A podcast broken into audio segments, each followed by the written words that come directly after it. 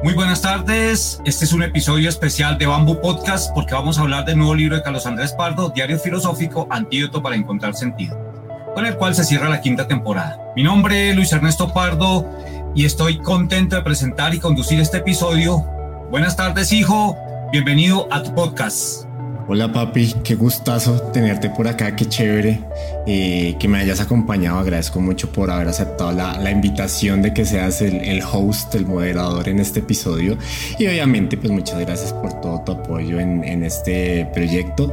Eh, les cuento un poquito de por qué mi papá se encuentra hoy con nosotros y es eh, porque él fue, ha sido hasta ahora el, editor del libro y el crítico más comprometido con el texto fue, es bastante rígido en, cuestión gramatical y, de reacción y demás. Entonces, pues ha sido una experiencia eh, retadora, pero muy bonita a la vez. Entonces, eh, bueno, pues aquí vamos a hablar del, episodio y les voy a contar un poquito de qué trata. Eh, empezamos a trabajar en enero cuando le planteé la idea a mi papá. De hecho, las ideas ya las traía ahí cocinando, ya, ya había sacado ahí algunas cositas. Eh, y ahí por ahí empezaremos. Entonces me gustaría preguntarte, papi, eh, ¿cuál fue tu opinión cuando te, te planteé la idea? O sea, si te llamó la atención, se te hizo como rara, ¿cómo fue la cosa ahí? Me encantó el proyecto, me encantó la idea, sobre todo la parte de acercamiento a la, en perspectiva a los valores, a los hábitos, habilidades, especialmente eh, esa fase espiritual que llevamos todos y que tanta falta nos hace en este tiempo de tanta y tanta incertidumbre. Eh, y yo te preguntaría eh, de dónde surge, de dónde surgió la idea de la creación del diario filosófico. Es curioso porque esa no, no, no sé en qué momento se me ocurrió llegar aquí, pero sí lo que hice fue ir, ir dándole rienda suelta como algunas ideas ahí vagas que se me iban ocurriendo, como esta, estas ideas que están latentes ahí que te están diciendo, oye, explora esto, que uno no tiene ni idea de qué hacer, pero que uno tiene que ir haciendo la tarea de ir explorando. Y la idea, eso por un lado, y por otro teníamos la quinta temporada del podcast donde se exploró la búsqueda de sentido de propósito en, en la vida. Entonces eh, quise traer parte de esas ideas porque conforme iba pasando la temporada me di cuenta que yo había pasado por varias crisis y esas crisis eh, responden a diferentes perspectivas, la espiritual, como bien ya mencionaste, la social, la intelectual y mm, la parte física. Entonces todas esas, esas cosas me llevaron como, bueno, esto de la quinta temporada vale la pena rescatarlo. Y por otro también quería desarrollar como una herramienta gratuita para devolver digamos eh, de, forma simbólica el conocimiento que yo había, había recibido. Entonces por ejemplo, no sé, veía alguna serie, alguna película, me llamaba la atención algo y eso me lleva a explorar más sobre el tema. Por ejemplo, en el caso del, del budismo, que es algo que ya, ya he hablado en algunos episodios, fue, fue por la meditación, o sea, ni siquiera fue por algo como más, más eh, concreto, más, más desarrollado, sino fue como una pequeña ideita que me fue llevando a explorar más. Entonces, creo que es consecuencia de, de por un lado de la, de la búsqueda de sentido en la quinta temporada del podcast y también como una inquietud creativa que traía desde, desde hace varios meses y que no me dejaba dormir, que me daba vueltas y vueltas y no le, no le encontraba forma. y, y, de ahí surge como esa inquietud creativa y, y también eh, una, una forma de volver un poco de lo que, del conocimiento que me ha llegado de mi familia, de mis profesores de, de diferentes partes. Bueno, en ese trasegar, eh, ¿qué fue lo más difícil? Eh, uno planea un escrito, tú planeaste un libro. Eh, ¿Qué fue lo más difícil en la estructura, en la idea inicial y en la redacción para llevar a final, a, llevar a un feliz término eh, el libro? El síndrome del impostor, esa, esa cuestión es, es, bueno, que en psicología dicen que es esta voz que todos podemos tener, que le dice a uno no puedes, no eres capaz, te está quedando grande lo que sea. Yo creo que fue, fue eso, porque el hecho de, de de sentarse, creo que, bueno, yo además de formación, yo no soy escritor, yo soy publicista y diseñador. El hecho de, de sentarse en una pantalla con un archivo de Word y sacar las ideas es difícil, o sea, y que tengan sentido, o sea, bueno, y que sean interesantes. O sea, sentarse a escribir y hablar es, es, es, es, fácil, que sean interesantes y que sean valiosas es, es otra cosa muy diferente. Entonces, el hecho de, de creérmela realmente que lo pueda hacer y, superar como ese bloqueo de, tener la pantalla en blanco que no se me ocurra absolutamente nada. O sea, hubo, el, diario tiene 15 ejercicios y había ejercicios que pasaba una tarde y, yo no escribía más de una frase.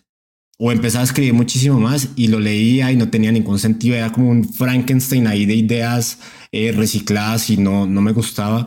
Entonces, el reto principal es que de formación no soy escritor, una, aunque me he ido formando, he hecho el intento.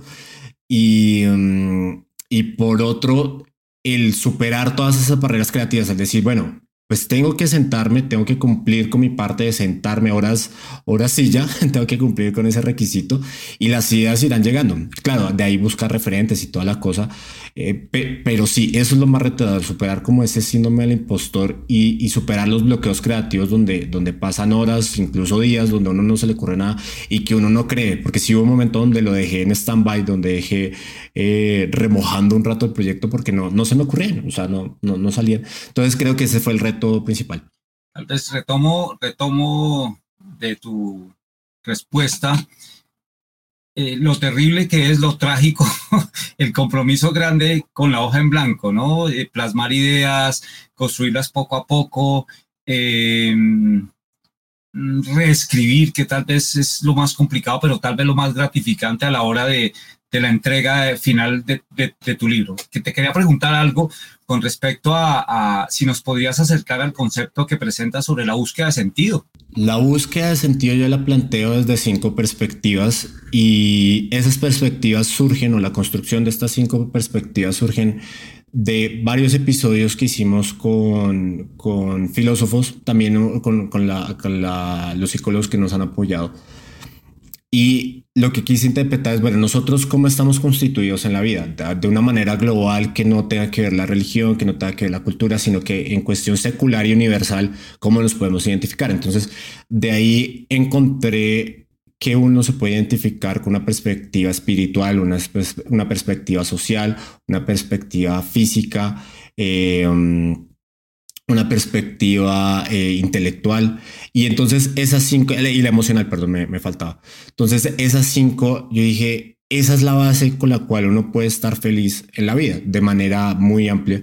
Entonces eso fue lo que quise rescatar de, cierta forma, porque además de eso, estos son reflexiones, particularmente la quinta temporada, pero siempre ha estado ahí detrás como, como latente, como este tema de la vocación, la búsqueda de propósito, cómo, cómo llevar una vida mejor.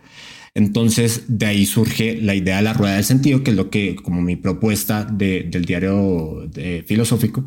Y entonces, eh, al inicio del diario hay un cuestionario donde puedes identificar cómo estás en esas áreas. Entonces hay un puntaje, es un ejercicio pues didáctico con el cual uno puede decir, bueno, en la parte espiritual estoy mal, en la parte social a lo mejor pues, estoy mejor y, y, no es necesario hacer todos los ejercicios del diario, simplemente si uno conecta con una parte, uno se va con esa parte y listo. Ya si uno le suena lo otro, pues lo puede leer y, y ya.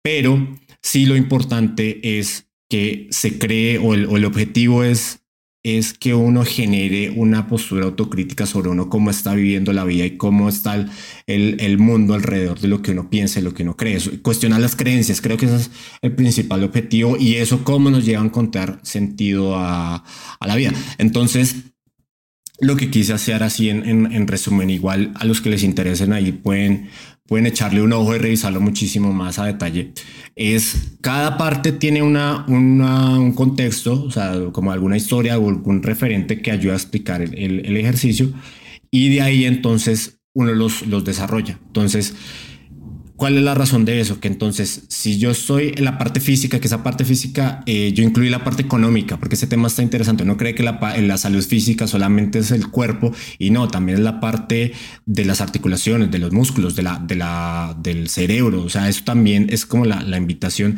y la parte económica también, que ahí lo, lo metí por, por un lado de, de, financiero que está interesante.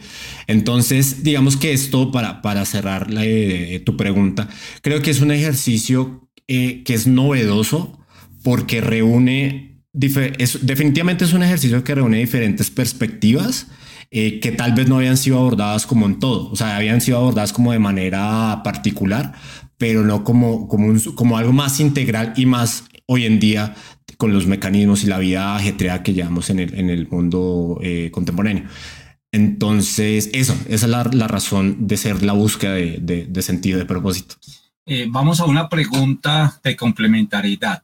Em, tú has empleado varios medios Y, la pregunta tendría que ver cómo, cómo se vincula el diario filosófico con el podcast. Bueno, eso, eso se vincula porque en este proceso de el podcast es un proyecto en el cual yo no tengo mayor formación ni, ni, ni, bueno, pues en ese momento cuando empecé no tenía una formación de locutor, de marketing sí tengo ideas porque pues obviamente eso fue lo que, lo que estudié, pero no, no, no, es, era un mundo totalmente nuevo para, para mí. Entonces, empiezo a investigar más sobre locución, empiezo más a investigar sobre cómo, se, cómo mejorar la difusión del podcast, aumentar la audiencia, todo esto.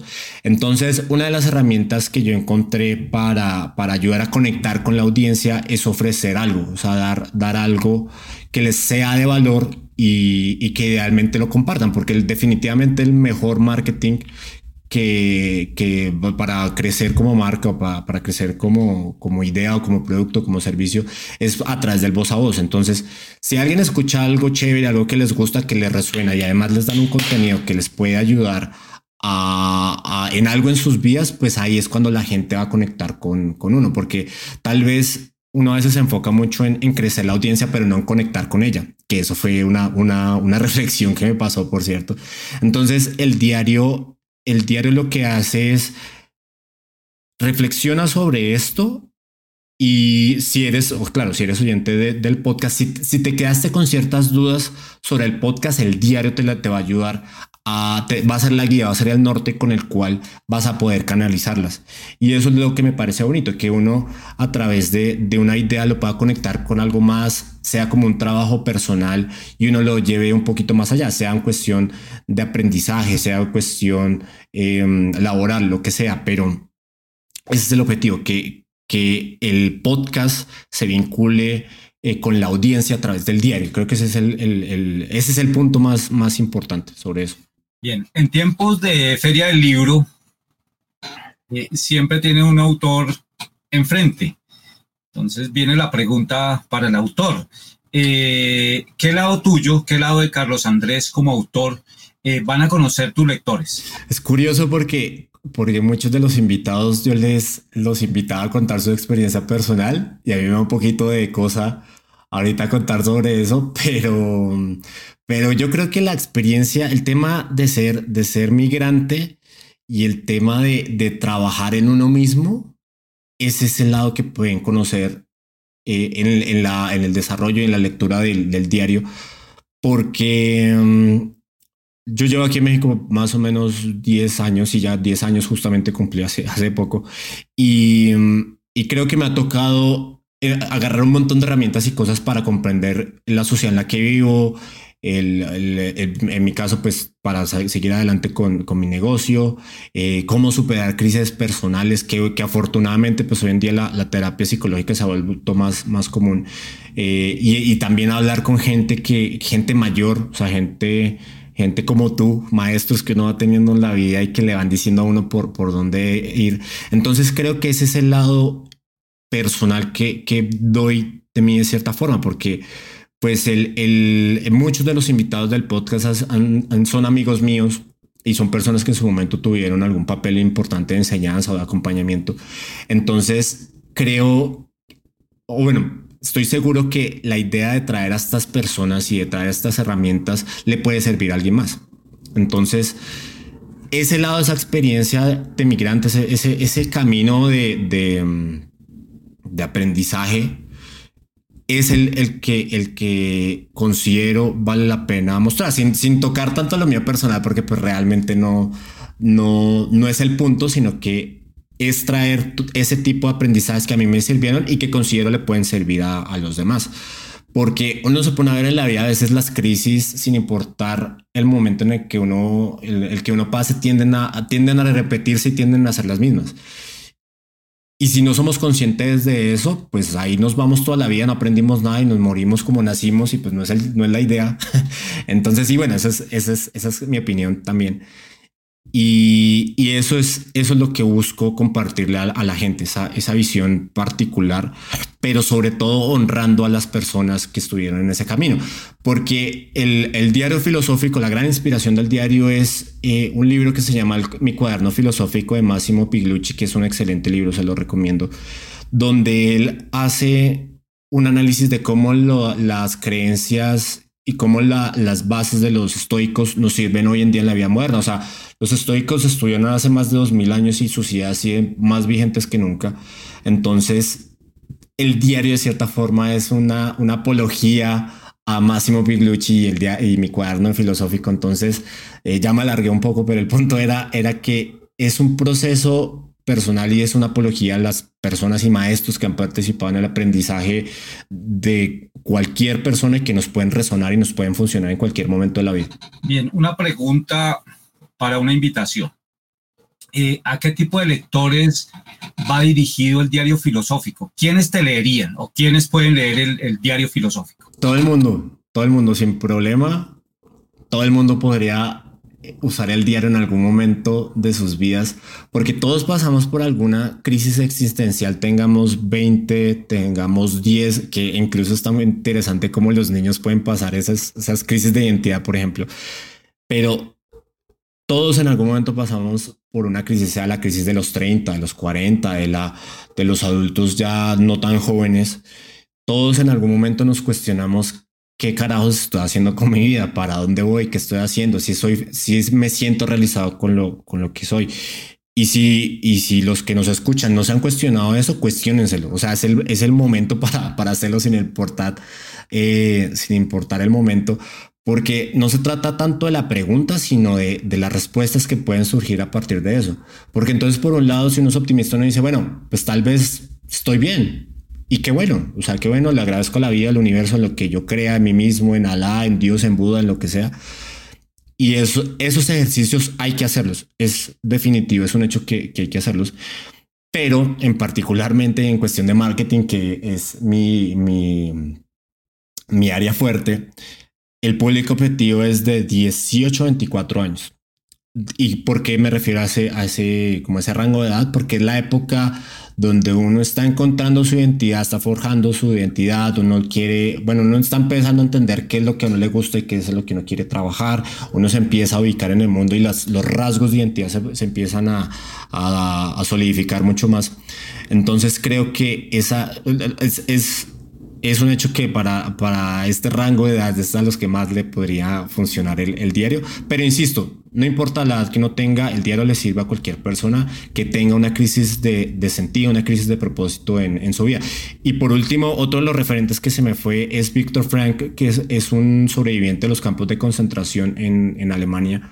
Él habla de la logoterapia, perdón, que es la búsqueda de, de sentido a través del conocimiento de, de uno mismo.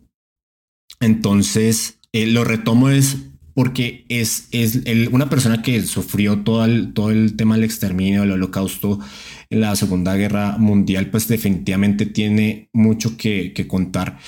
Y por ahí en algunas partes del diario rescato esas partes. Claro, no, no, el, el, relato es anecdótico y lo que él quiso hacer fue un experimento psicoterapéutico estando en los campos de concentración, que es más difícil todavía. Pero lo que busco es que rescatando esto la gente pueda conectar sin importar la que tenga, porque de hecho esta persona cuando llega a los campos de concentración tendría alrededor de 35 años más o menos. Y cómo uno puede y cómo cuestionarse sobre los problemas que no tienen la vida y cómo estos mismos les puede eh, ayudar a, salir adelante, porque él, en el último episodio cerraba con un, con un fragmento del libro de él donde, donde él decía que los conflictos es lo que mantienen la salud mental.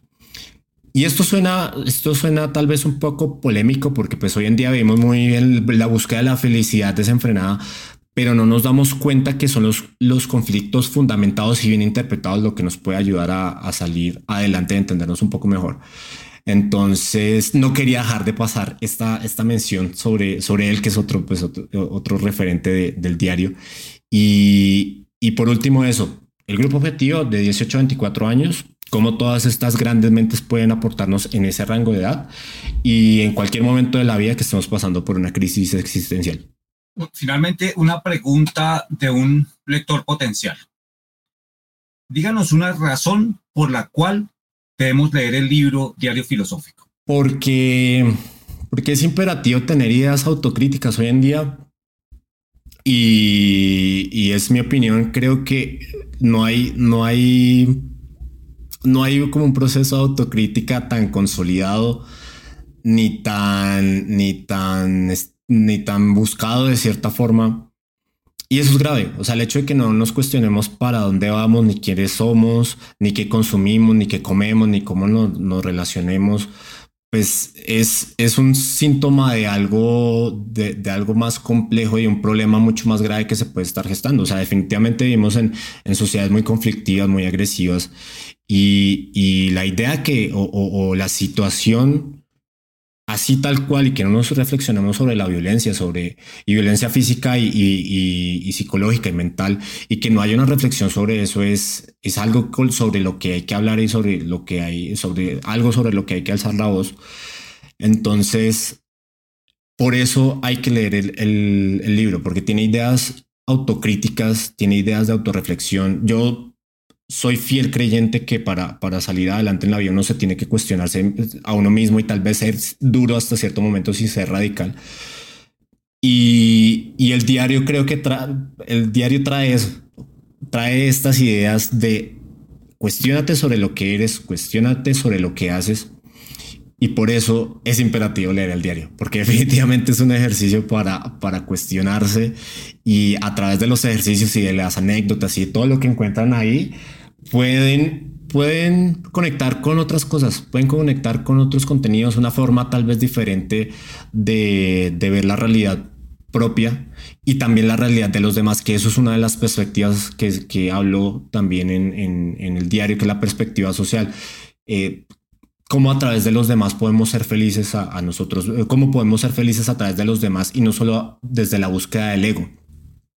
Entonces, todos esos ejercicios son una gran herramienta y por eso, una gran herramienta autocrítica y por eso creo que se debe leer el diario. Así en resumen. Carlos Andrés, eh, accesibilidad. ¿Cómo pueden los oyentes conseguir el diario filosófico? ¿Cómo pueden acceder a él? Muy fácil. En la cuenta de Instagram, en la biografía, encuentran el link de descarga. Ahí entran, le pican ahí donde está el botoncito del diario, lo pueden descargar sin, sin ningún problema. Y también en las plataformas de streaming de podcast, sea Spotify, Apple Podcast, eh, vamos a dejar un link donde pueden darle clic y ahí mismo lo, pueden descargar. Entonces, y bueno, también la información del diario, el, el resumen, la reseña está en la cuenta de, de Instagram. Ahí, ahí, pueden encontrar toda la, la, información también. Y pues obviamente la invitación es para que se den una vuelta por ahí, que, que, que exploren los ejercicios. Muchas de esas cosas son recopilaciones y reflexiones sobre las, sobre las últimas dos temporadas del, podcast. Entonces, así es como lo consiguen y cualquier cosa, pues ahí nos pueden mandar mensaje o, sobre cualquier comentario, queja, eh, lo que sea, y nos pueden encontrar. Perfecto, Carlos Andrés. Eh, mil, mil gracias por la orientación, por la invitación a, a, seguir leyendo, a seguir leyendo y sobre todo a leer el, el diario filosófico. Bien, a todos eh, eh, los queridos oyentes de Bamboo Podcast, eh, con estas ideas en mente, eh, los invitamos a seguir escuchando los episodios o a escucharlos si es la primera vez y, todo enfocado siempre a encontrarle sentido a lo que hacemos día a día. Pues bien, nos encontraremos más adelante para seguir explorando juntos ese universo que compone nuestro cuerpo y mente. Qué bonito, qué bonito cierre y qué bonito eslogan el que acabas de mencionar, que es el eslogan oficial Bamboo Podcast. Y antes de irnos quería contarles, nosotros vamos a seguir trabajando con mi papá en la versión física del, del, diario. Va a ser una versión extendida donde vamos a hablar sobre cómo diferentes personas, tanto reales como de ficción, encontraron sentido en sus vidas desde la perspectiva social, desde la perspectiva intelectual y demás. Entonces estén muy pendientes porque en los meses siguientes vamos a estarles contando más detallitos acerca de la versión extendida del diario filosófico. Va a ser un trabajo muy interesante, entonces los mantendremos al tanto. Y bueno, papi, muchísimas gracias. Ha sido un honor tenerte por aquí. Eh, qué chévere que seas mi, mi maestro. Mi, mi, papá es profesor, entonces no podía haber encontrado mejor guía para, para esto. Eh, es muy exigente, por cierto, pero pues gracias a eso el, el excelente resultado al que se llegó. Eh, gracias por creer en mí y en este proyecto. Y bueno, bueno, pues nos vamos porque nos toca seguir trabajando en la versión extendida, en la versión extendida que ya les, les adelanté un poquito al respecto.